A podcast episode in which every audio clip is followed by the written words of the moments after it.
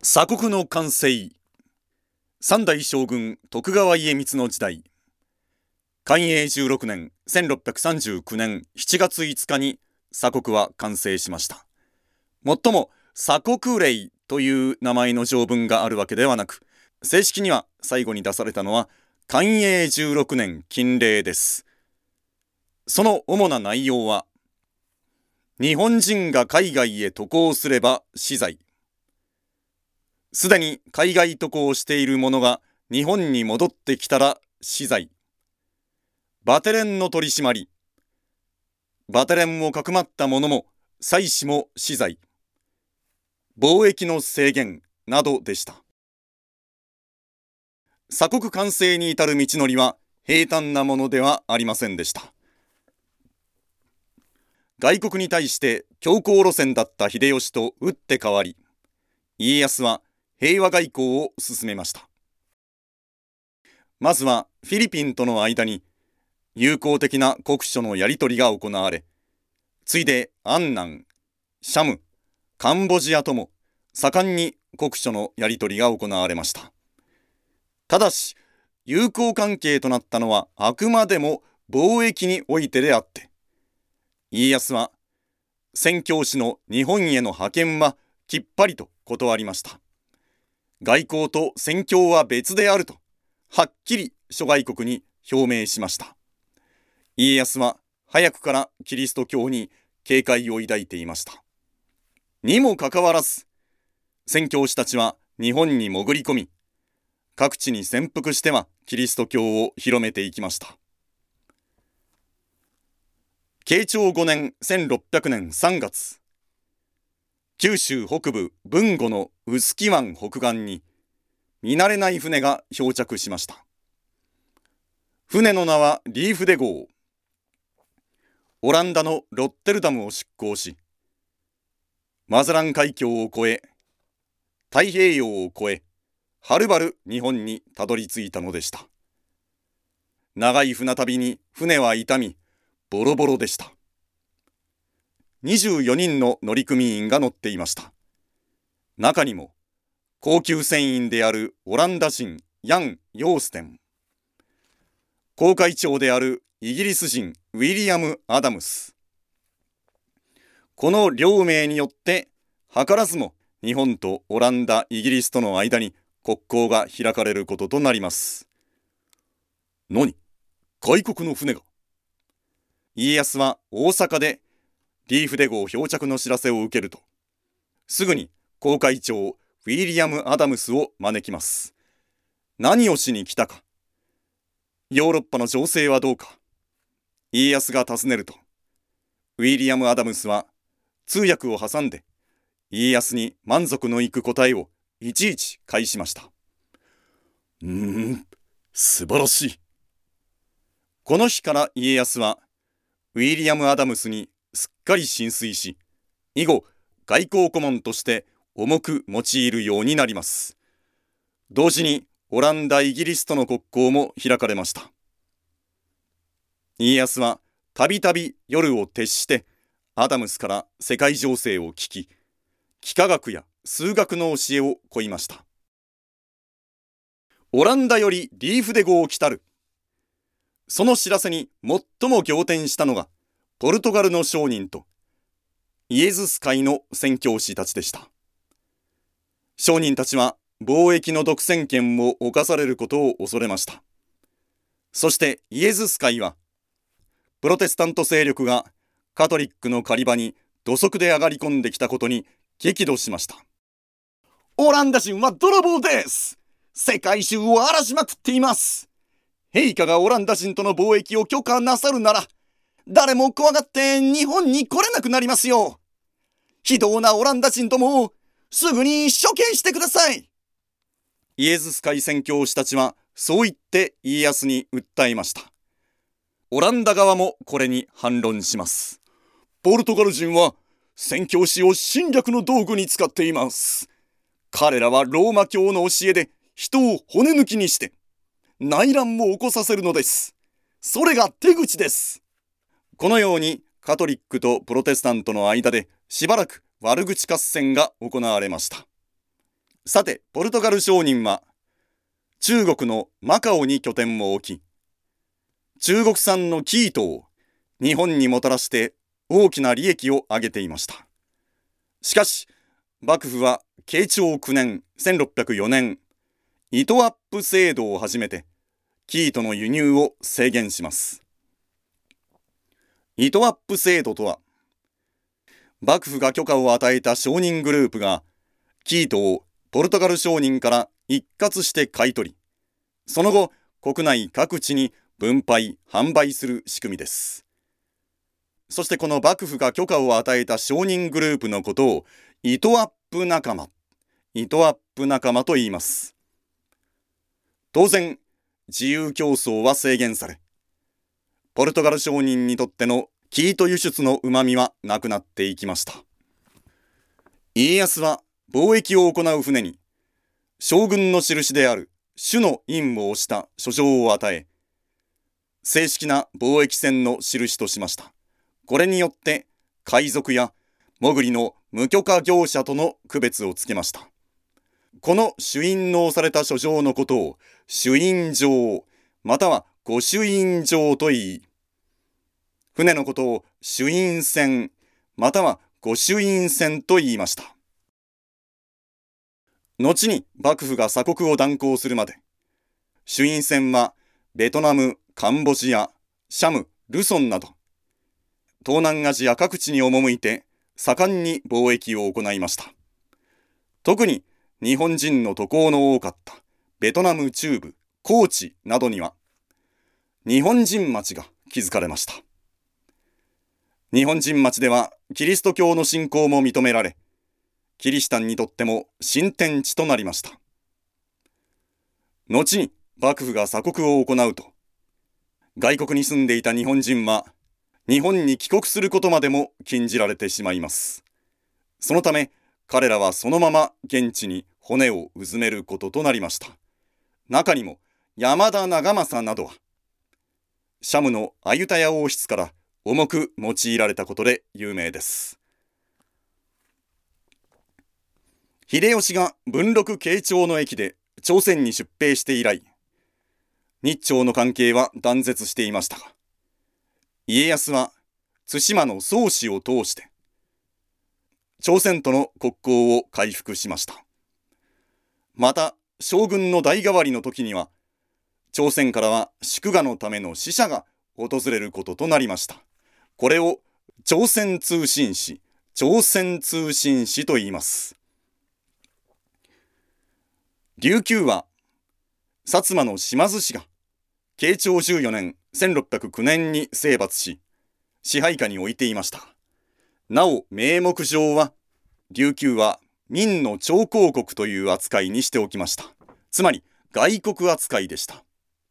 その方が幕府にとっても都合が良かったためです。幕府は琉球からたびたび死者を江戸に上らせました。遥か異国から徳川を崇めるために死者が来る。なんと徳川の力は強いのだろうとアピールするためでした。そのため沖縄の死者はとりわけ異国風ないでたちをすることが強制されました。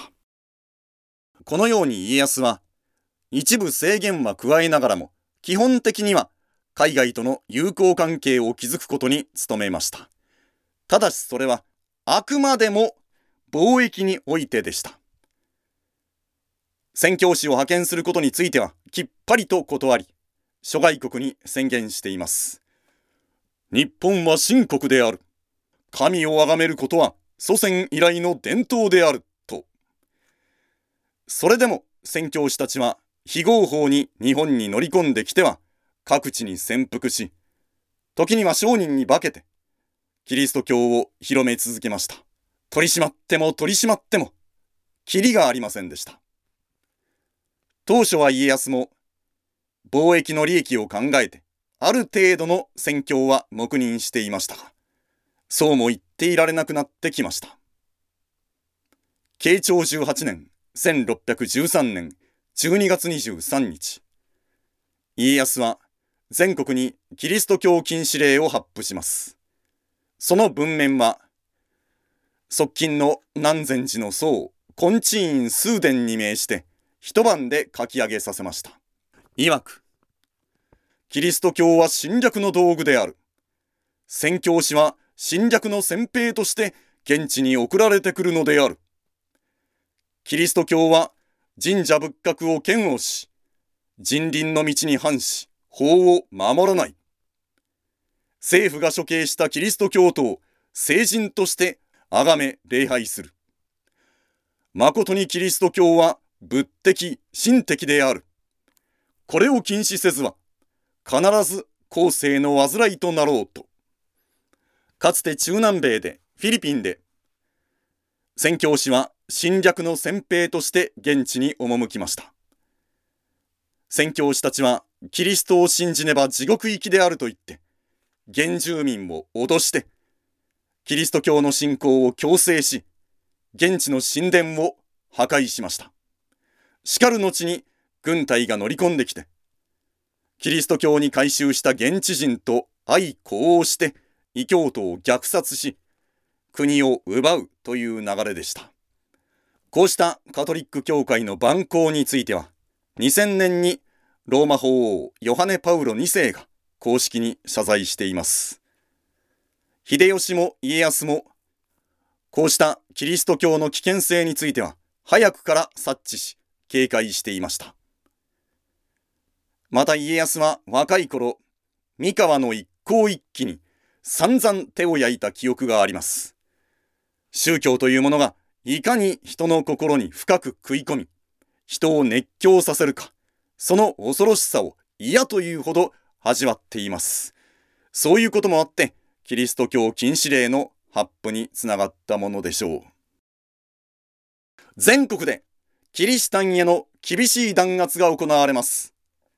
京都では、信者を捕らえて、俵でちまき状に巻いて、四条五条の河原にさらしました。空腹に耐えかねて信仰を捨てる者は転んだと言ってお咎めなしとなりましたが、転ばない者は火をつけて焼き殺しました。大阪でも堺でも大規模なキリシタン捕獲が行われました。信仰を捨てない者は欧州津軽に流されました。加賀ではかつてキリシタン大名として知られた高山右近が捕らえられ、マニラに追放されました。キリシタンの国内追放はともかく、国外追放はこれが初めての例です。各地で教会堂が破壊され、宣教師たちは本国退去を命じられました。キリスト教禁止に伴い、貿易も次第に制限していきました。家康は諸大名に一定規模以上の大きな船を所有することを禁じました。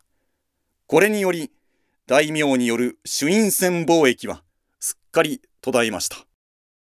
元那2年1616年、家康が亡くなり、秀忠が後を継ぎます。秀忠は家康以上にキリスト教を厳しく取り締まりました。日本人が宣教師やその協力者と少しでも関係を持つことは禁じられ、宿を貸すことも禁じられます。破れば火破り、財産没収となりました。本人だけではなく、罪は妻子、両隣、五件にまで及ぶという苛烈なものでした。また、秀忠は、ヨーロッパ商人も日本の主要都市から追い出し、貿易は長崎、平戸の2カ所だけに絞りました。宣教師が商人に化けて、キリスト教の宣教を行っていたためです。平戸のイギリス商館長、リチャード・コックスは、ついに値を上げました。ただでさえ商売がオランダに押され気味だったところに、幕府から様々に制限も加えられ、もうどうにもならなくなり、イギリスは平戸から撤退しました。さらに幕府による締め付けはきつくなっていきます。寛永10年1633年、貿易船は朱印状に加えて、老中法書、老中法書という別の許可証を持つ必要があるとして、これを持った法書船、法書船しか貿易はできないこととしました。打撃を受けた貿易業者は多かったことでしょう。そして寛永16年1639年7月5日。三代家光の時代に鎖国は完成に至ります。もっとも鎖国令という名前の条文があるわけではなく正式には寛永16年禁令です。その主な内容は日本人が海外へ渡航すれば死罪。すでに海外渡航している者が日本に戻ってきたら死罪。バテレンの取り締まり、バテレンをかくまった者も妻子も死罪。貿易の制限などでした。条文は寛永16年に一気に出されたものではなく、寛永10年1633年以来5度に分けて、追加修正を加えながら完成しました。この間、寛永14年1637年、島原の乱が起こり、キリシタンに対する危機感が一気に高まったことも鎖国完成の一因となりました。ちなみに鎖国という言葉は、昭和元年1801年、ケンペルの日本史の最終章の題名が長すぎたために、蘭学者の静木忠夫が鎖国論と訳したことが始まりです。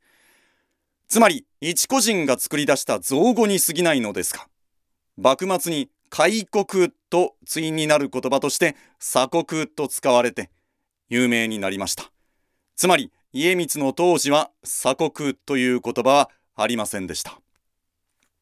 また、鎖国といっても、松前藩を通してアイヌに、薩摩藩を通して琉球に、対馬を通して朝鮮に開けており、オランダ、中国とも貿易は続いたので、近年では鎖国という概念自体に疑問が持たれています。島原の乱の後、キリシタンに対する圧力はいよいよ強まっていきました。キリシタンも一人残らず根絶やしにするのだ。それが徳川家光の断固たる覚悟でした。キリシタンへの情け容赦ない弾圧が行われます。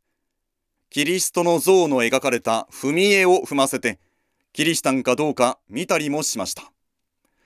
本来、聖書は偶像崇拝を禁じていますので、踏み絵なんか踏んで蹴って唾かけて叩き割っても全く問題はないです。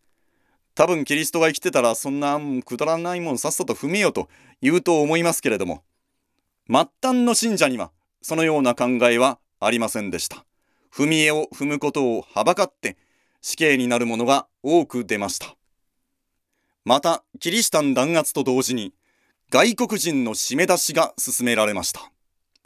中でも、ポルトガル人は宣教師の手引きをしており、取り締まっても取り締まっても宣教師を潜り込ませることをやめないので、特に警戒されていました。家光は寛永11年から13年までかけて、長崎の港内に人工の島を築造させていました。この島は当初月島と呼ばれ、後に出島と呼ばれるようになります。家光は長崎の市内に住まっていたポルトガル人もすべて出島に移動させます。こうしてポルトガル人と日本人との接触を断ちました。島原の乱の後は出島からも追い出して、ポルトガル人に国外退去を命じました。我々は貿易の再開を望む話せばわかるはずだそんなことを言って、マカオからポルトガル船が来航してきました。ここで舐められてはならない。家光は断固たる姿勢を内外に示す必要がありました。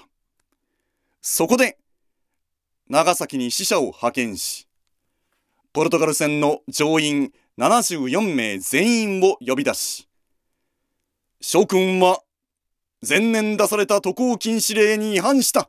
よって全員死罪である。そんな、むちゃくちゃなわーわー言う乗組員たち。しかし、翌日、処刑は実行されました。